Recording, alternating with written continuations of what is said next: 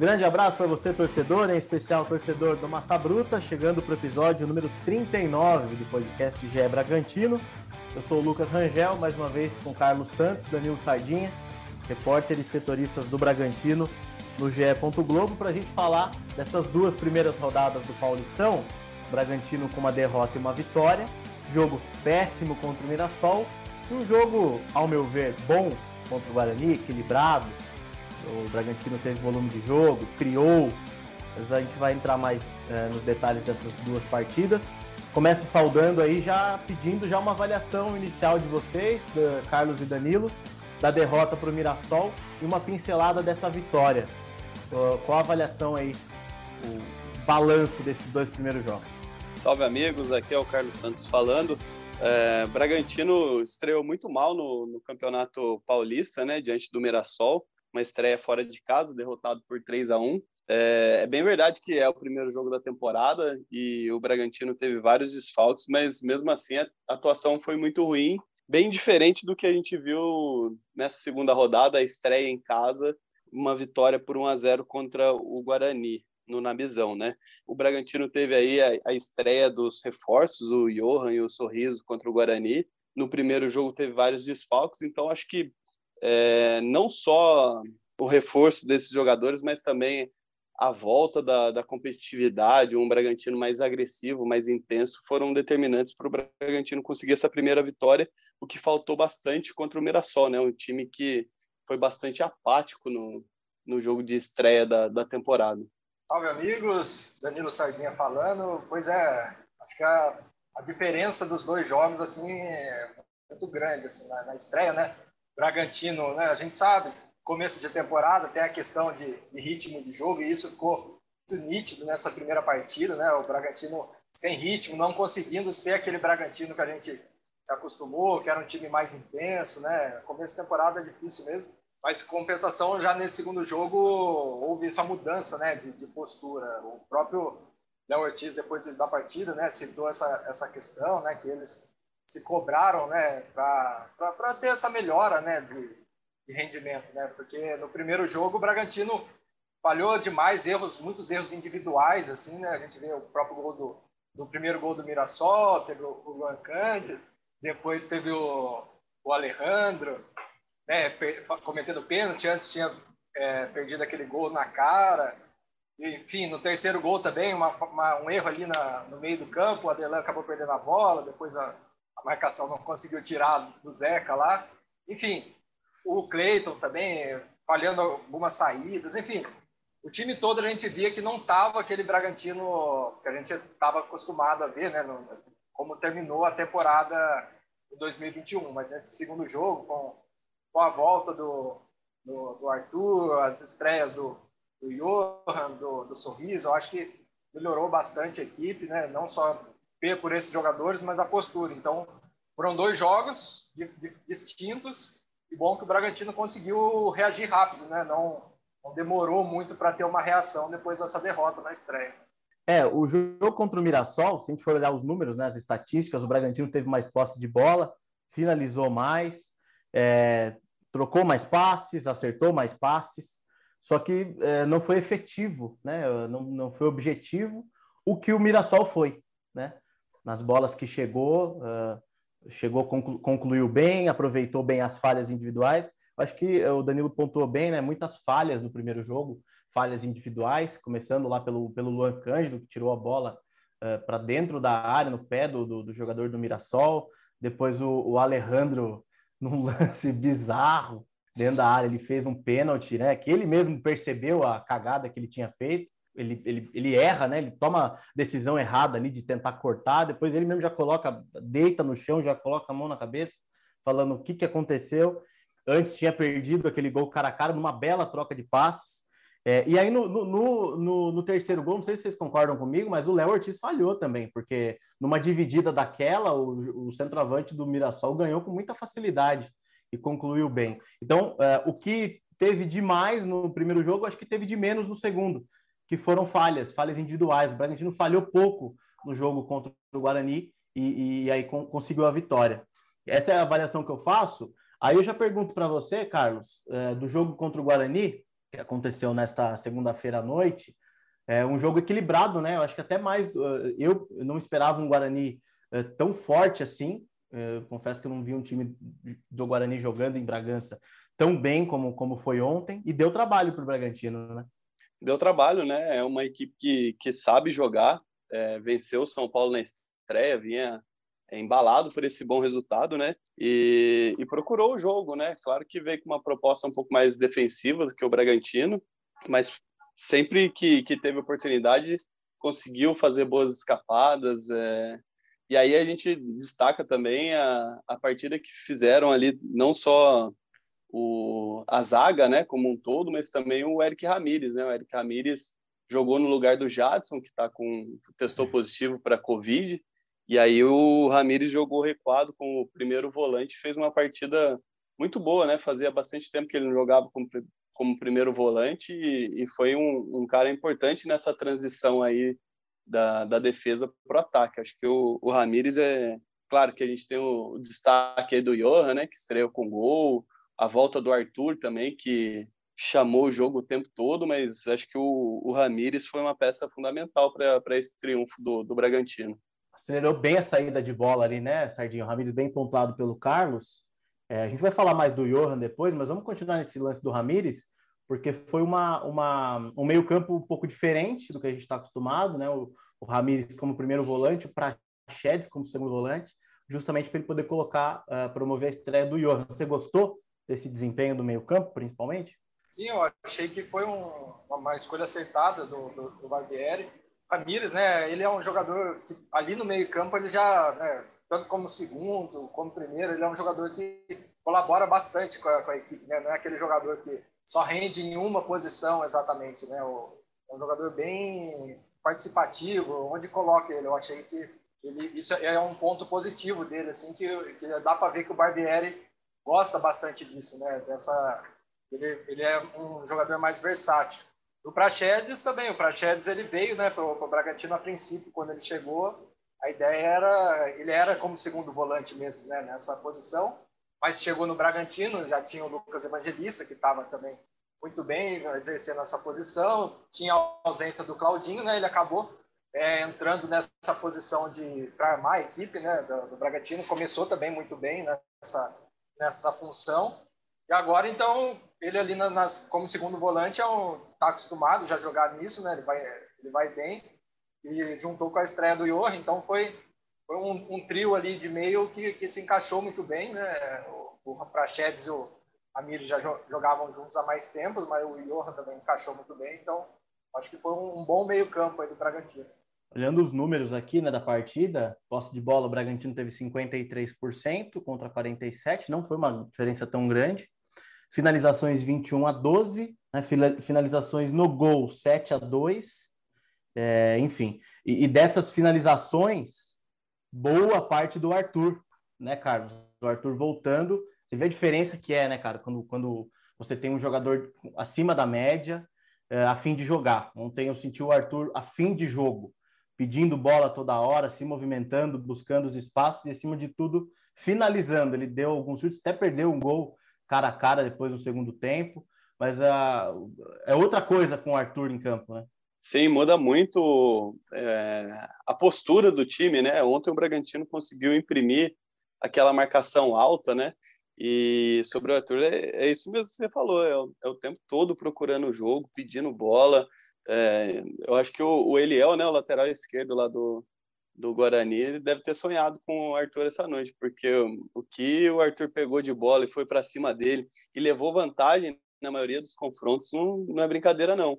É, eu acho que faltou um pouco questão da pontaria, né? O próprio Maurício Barbieri pontou isso na, na coletiva, mas o Arthur foi, foi um, um cara que, que ditou o ritmo do, do jogo do Bragantino, né? Toda bola que chegava para ele, você sabe que você sabia que ia sair uma, uma jogada, uma finalização, é, não só puxando para o meio e, e, conseguindo a finalização também, mas com a parceria com o Aderlan, né? O Aderlan também foi bastante a, a linha de fundo, que eu acho que faltou também no ataque do Bragantino, foi alguém mais dentro da área, né?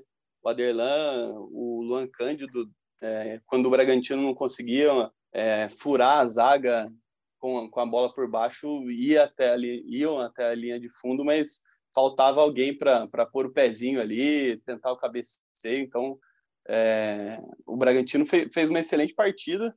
Eu achei que faltou alguém mais preso dentro da área. O, o Alejandro não, não ganhou quase nenhum confronto contra a, a dupla de zaga do, do Guarani. Acho que talvez tenha, tenha pecado nesse aspecto o time do Bragantino. Em compensação, Sardinha, o lado esquerdo um pouco apagado, né? O Elinho não, não, não apareceu muito. O que, que você acha que, que aconteceu aí pro, pro, pro Elinho não ter dado tanto trabalho assim pro Guarani?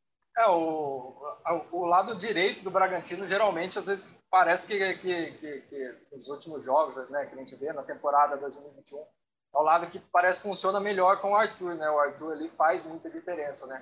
Mas realmente, o Elinho pela, pela esquerda nesse jogo ali não conseguiu. Contra o Mirassol, ele até tentou mais, assim, o Bragantino chegou a arriscar um pouco mais pela, pela esquerda, agora contra o Guarani foi mais, ali ficou um pouco mais apagado, realmente ficou mais no Arthur, né? Como o Carlos falou, que começou muito bem, né, essa temporada. Você também falou essa vontade, né, dele é, né, que a gente sentia essa vontade ali em campo. Então é um jogador que foi muito importante para o Bragantino 2021 e começa a temporada é, com um cara também que vai continuar sendo essa peça aí fundamental para esse esquema do Bragantino, né? Vamos ver até quando, né, o, Arthur vai ficar por aqui, pelo que né, o empresário dele falou, já tem um, meio que, de certa forma, quase que um, um acordo não fechado, né, mas umas conversas para que no meio do ano ele vá para o Leipzig, né? Mas, por enquanto, ele está aqui, está sendo um, é, um, é um principal nome né, da equipe e começou muito bem essa temporada. Bom, vamos falar do Johan. O Johan, é, uma boa, boa estreia. É, não apareceu tanto assim para o jogo, principalmente no primeiro tempo, mas quando a bola caiu no pé dele, a gente deu para ver nitidamente que ele tem muita qualidade, né?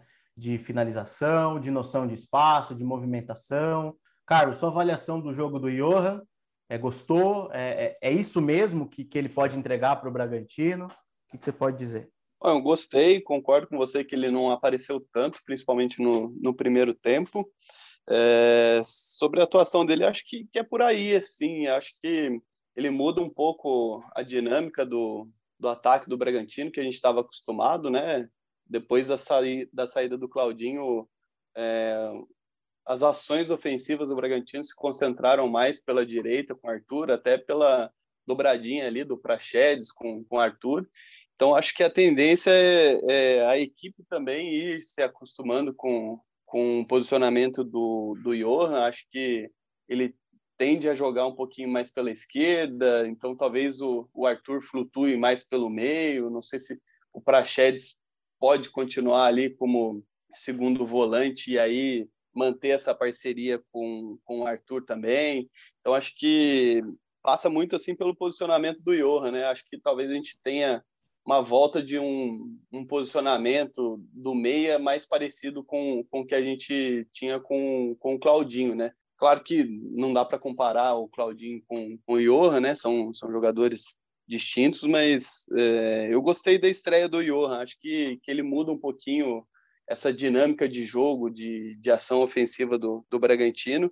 E acho que o jogo dele cresceu bastante no segundo tempo, depois da entrada do Sorriso, né? Acho que o, o Elinho não fez uma, uma grande partida, então talvez é, isso tenha deixado até o, o Johan mais apagado nessa primeira etapa. E depois, quando ele passou a ter uma, uma parceria que talvez estivesse num dia melhor, né? Que é o caso do Sorriso, ele apareceu mais e conseguiu o gol, né? Tô com os números na tela aqui, Sardinha, das finalizações, né? Para a gente falar. A gente falou bastante do Arthur. Arthur foram seis finalizações do Arthur, duas no gol, quatro para fora. O Johan aqui mostra que foram cinco, duas no gol e quatro, é, duas no gol e três para fora. Ou seja, teoricamente o segundo jogador que mais finalizou do Bragantino na partida. E ele jogando nessa posição próxima do gol, você acha que ali é esse lugar mesmo que ele pode render mais? É, eu acho que é o lugar que ele se sente mais confortável, né? Até a entrevista para você mesmo, na semana passada, ele comentou isso, né? Que ele gosta de jogar perto do, dos atacantes, como um 10 mesmo, né? E foi isso que o Barbieri colocou, né? Ele na para fazer. O Barbieri é um, é um, técnico que gosta de ter um camisa 10 na equipe, né? Que com essas características. E ele, eu acho que para a estreia, né, ele foi uma boa estreia, como vocês falaram aí no começo, no primeiro tempo, acabou ficando um pouco apagado, né? Mas até natural, né, pela ser uma estreia e tal. E, e, no primeiro tempo teve aquele lance ainda que ele quase fez um gol de cobertura, né, que foi também seria um belo gol se a bola tivesse entrado. Então acho que a, apesar de né, no primeiro tempo ele ter não ter participado tanto, mas teve esse lance e no segundo também a forma como ele ele bate ali na bola, né, para fazer o, o gol é, é, de quem entende, né, de quem gosta de estar tá, de tá ali perto da área. De... Então você vê que é um jogador que vai acrescentar bastante aí para o Bragantino, né, tem tudo para acrescentar. Agora fica a dúvida quando o Jadson né, voltar a ficar à disposição, né, que, que Barbieri vai fazer, se ele vai sacar o Eric Ramírez para voltar o, o Jadson e continuar com o Praxedes e o Johan. Como que vai ser essa, essa, essa montagem aí, né, do, do meio campo? É uma dor de cabeça diferente da que ele tinha no fim do ano passado, né? Que ano passado ele olhava, não tinha opções, né? Agora vai, pelo menos vai começar a surgir opções, né? O, ainda o, tem o Evangelista e o Raul, né? Que o Raul vai voltar mais para lá para abril, né? Que é a previsão mas o Evangelista também ainda, talvez mais algumas semanas, pode ser que volte. Eu acho que daí vai ser uma dor de cabeça para o Barbieri montar esse meio campo aí. É, uh, os lances do Johan, né, os dois principais aí, o, o, primeiro lance, você vê que ele une ali a agilidade, porque a bola sobra para ele, ele tem a arrancada, e aí no, na finalização você já vê a qualidade diferente do jogador, né? Ele com a perna esquerda, que não é a boa, ele dá a cavadinha, assim, é, passou lambendo a trave, foi muito, muito perto do gol, foi uma judiação essa bola não ter entrado. E no lance do gol, o Fabrício Bruno aparece bem fazendo o lançamento, e aí ele já domina e a movimentação é muito rápida, né? Viu que o zagueiro do Guarani não consegue acompanhar a rapidez do, do, do corte, né? Ele joga para a esquerda e já finaliza. Então, assim, gostei muito desses esses dois lances, já foram um, um, um belo cartão de visitas aí para o que vai ser o Johan. E você falava da dor de cabeça aí, né, para o Barbieri. Eu, sinceramente, sinceramente, eu continuaria com essa formação, porque o Ramires foi muito bem de primeiro volante, tanto na marcação quanto na, na saída de na, no, no, passe, né, na, na, rapidez. Ele é um jogador mais rápido para tomar decisões do que o Jadson. Então, eu não sei vocês, mas eu continuaria. E eu gostei do Prachedes ali também. Não é uma posição que ele tá, que ele gosta tanto de jogar, né? Ele também já falou que prefere jogar mais perto do gol, mas ele tem a qualidade do passe, que é o que é necessário ali, né, para distribuir o jogo. O que, que vocês acham dessa sequência? Acha que vale manter assim? Ou o Jadson volta? O que, que vocês imaginam? Eu acho que, que vale manter e mais importante do que isso é, é o, o Barbieri ter alternativas, né? A gente falou tanto na, na última temporada aí que o Bragantino teve tantos problemas no, no meio campo, né, para montar o, o, meio campo, até na, na final da Sul-Americana teve que improvisar o Coelho, enfim. É, eu acho que o mais importante disso tudo é, é, o Bragantino ter alternativas dentro do elenco e diferentes formas de, de jogar.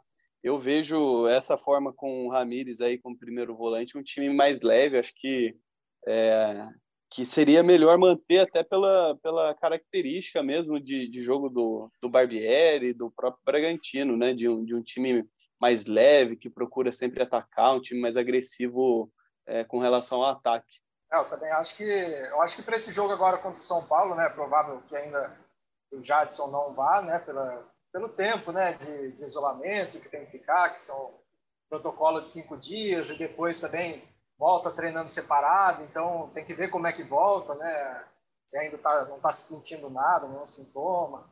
Então, para esse jogo contra o São Paulo, é provável que ele mantenha, né?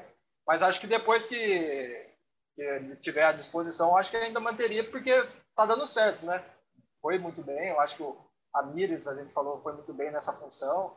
O meio ali se encaixou certinho, eu acho que a lógica seria continuar, né? Mas manter o que está dando certo. O Jadson tem a característica de ser um, um pouco mais agressivo ali na marcação, né? De, de, ser aquele literalmente um carrapato, né? Que fica ali no pé mesmo, em cima. E o, o Ramires também marca bem, mas tem um pouco mais, é um pouco mais leve, então deixa o, meio um pouco mais leve. Eu acho que são dependendo do jogo, né? Acho que o, o Jadson encaixa talvez um pouco melhor, mas eu, eu continuaria com esse com esse trio aí no meio. Antes da gente falar do jogo do São Paulo, é, eu queria também falar como, como o Ítalo faz falta, não? como faz falta o Ítalo, porque é, os jogadores que entram não conseguem dar conta, não conseguem chegar nem perto do desempenho do Ítalo, né? O Alejandro ainda no ano passado fez uns gols, né, no, no Brasileirão, fez alguns gols importantes, mas de repente parou de jogar. E o Hurtado, quando entra, é muita briga e pouca qualidade. Assim. Eu não sei o que vocês enxergam dessas opções de ataque. Tem o Gabriel Novaes, que ontem não foi nem relacionado.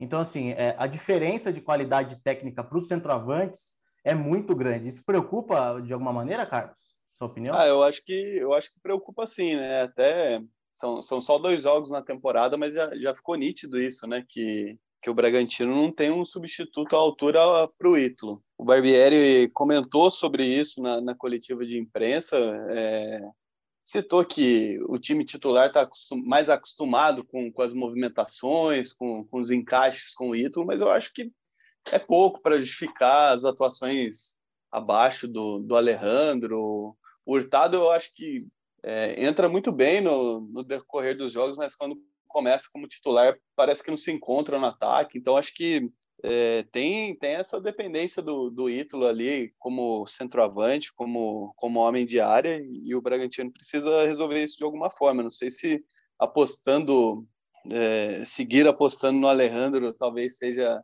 a melhor alternativa. Ele teve duas chances aí, claro que é começo de temporada, precisa é, pegar o ritmo e tal, mas é, fez duas partidas na minha opinião, bem abaixo assim, do, do que, que era esperado.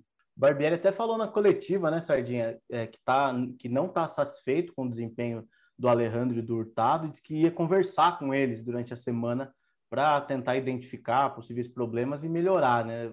Na sua visão, isso também é preocupante? É, eu acho que assim, o Bragantino, depois que da Série B, né, em 2019, que subiu, que o Ítalo também era o titular ali, o Bragantino já no ano seguinte, acho que tentou trazer alguma sombra para o Ítalo, né? Quando, quando contratou o Alejandro, depois chegou o Hurtado, na última temporada veio o Gabriel Novaes, então o Bragantino parece que está buscando no mercado sempre uma sombra para o Ítalo, né? Alguém que, que possa é, concorrer ali, né? Uma concorrência um pouco maior com ele, mas os, não, quem está chegando não está conseguindo, né? O Ítalo, a gente já falou aqui em outros episódios, né? De, da, da inteligência dele, né? E, o, e realmente está muito difícil do Bragantino encontrar alguém e não assim que faça exatamente como o Ítalo faz, de sair bastante, mas ali dentro da área mesmo, né? Que o Ítalo, além dele sair muito da área, né? Ter essa inteligência de, de levar a marcação para o meio, de, de, acabar ajudando os pontos, né? Com essa movimentação dele.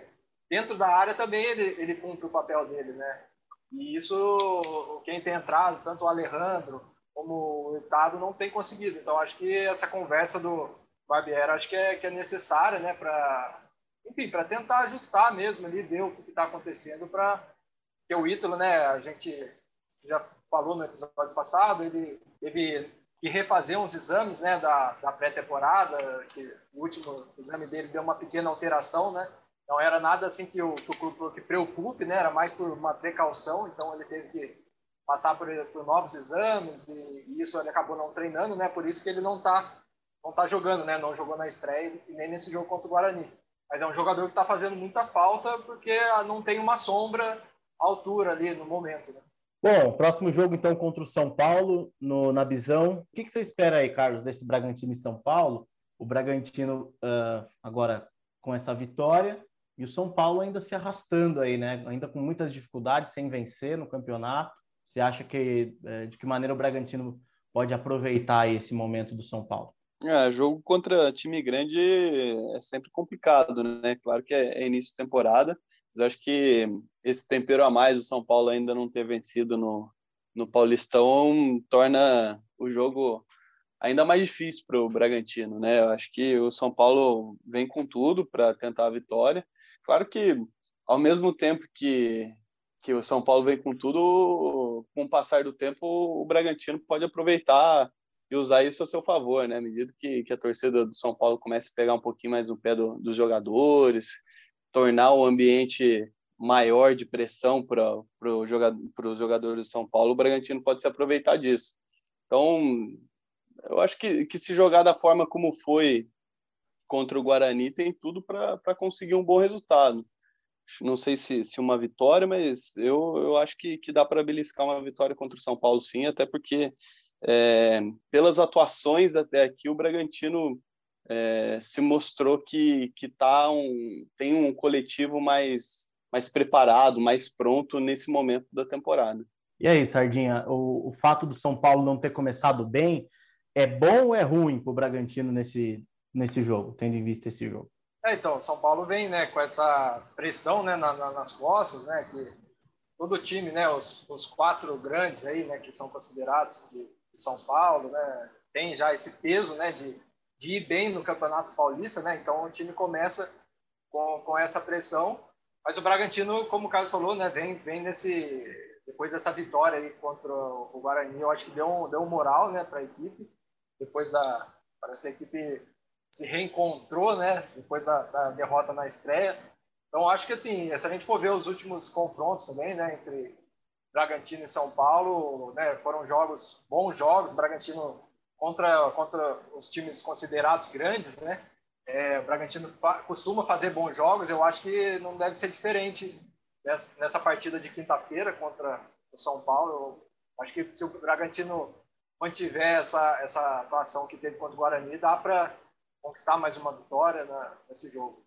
É, e o São Paulo não, não tem tido bons desempenhos contra o Bragantino, né? O time não tem conseguido jogar bem, tanto no Morumbi quanto em Bragança. O Bragantino tem vencido, né? Os seus últimos partidos. Peguei aqui os últimos jogos, desde 2020, ó.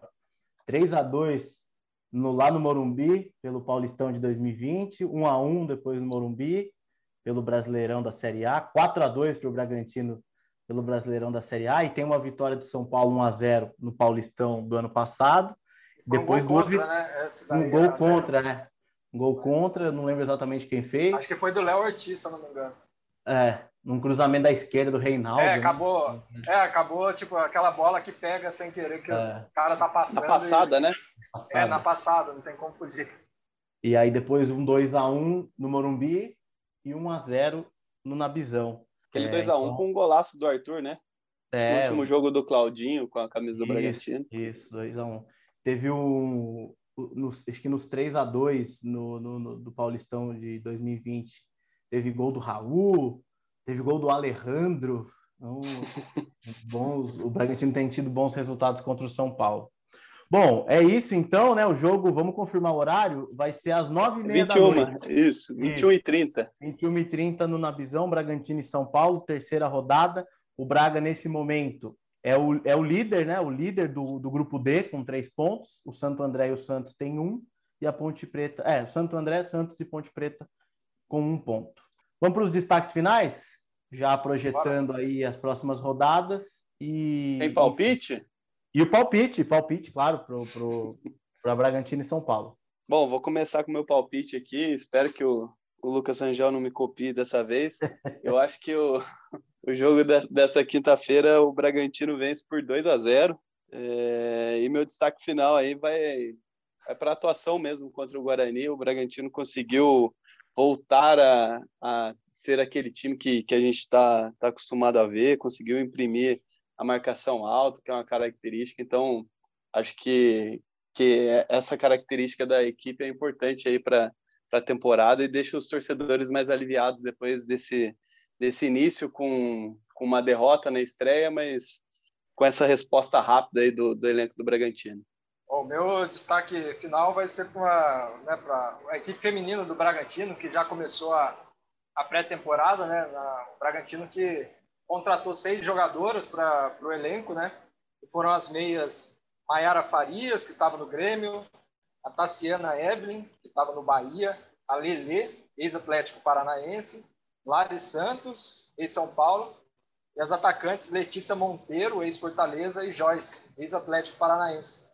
Então, o Bragantino aí que se reforçou, né, dessas, dessas seis atletas aí. Teve só, foram três atletas da, da, da última temporada deixaram o time, que foram a, a Giovana Maia, que foi para o Empoli, a Malu, que, que encerrou a carreira no futebol profissional, e a lateral Rayane. Então, o Bragantino que nesse ano vai estrear na elite do futebol brasileiro, né, na primeira divisão do, do Brasileirão, é, já está se preparando aí para o campeonato. O Brasileirão e... no feminino começa primeiro que o, que o estadual, né? É, o estadual fica no segundo semestre. O Brasileirão começa no primeiro. E o meu palpite para esse jogo contra o São Paulo, eu acredito no empate. Eu acho que vai ser um a um. Bom, eu, eu, vou, eu vou colocar eu vou colocar 2 a 1 um para o Bragantino. Acho que o Bragantino ganha do São Paulo e o Rogério Ceni vai continuar coçando a cabeça. Eu acho que o São Paulo não vai conseguir ganhar do Bragantino aqui. E o meu destaque final para a estreia do Sorriso. Gostei muito do, da, da entrada, dos poucos minutos que ele ficou em campo. Mostrou muito mais agressividade que o Elinho em 70, 80, em 70 minutos que o Elinho ficou em campo. Foi muito mais uh, agudo, né? E é o que se espera de um ponta, né? que pega a bola, que, que cause problemas para os laterais, enfim, e, e busque sempre uh, os espaços. Então, eu, eu não sei não se o Sorriso estiver treinando bem, se ele não pode já conseguir, ir, pelo menos nesse início que o Barbieri vai testando algumas formações, é, uma vaguinha no time titular. E também torcer para os exames do Ítalo aí não darem nenhum outro problema, né? Para que ele possa estar à disposição o quanto antes do time do Barbieri. Beleza, rapaziada? Acho que é isso, né? Fechamos então mais uma edição do podcast GE Bragantino, edição de número 39. Agradeço mais uma vez ao Carlos Santos, Danilo Sardinha, Letícia, na técnica aí de volta com a gente. É isso aí, a gente volta aí nos próximos dias para repercutir esse jogo contra o São Paulo e também fazer uma projeção das próximas rodadas do Paulistão. Beleza, torcedor? Um grande abraço e até a próxima.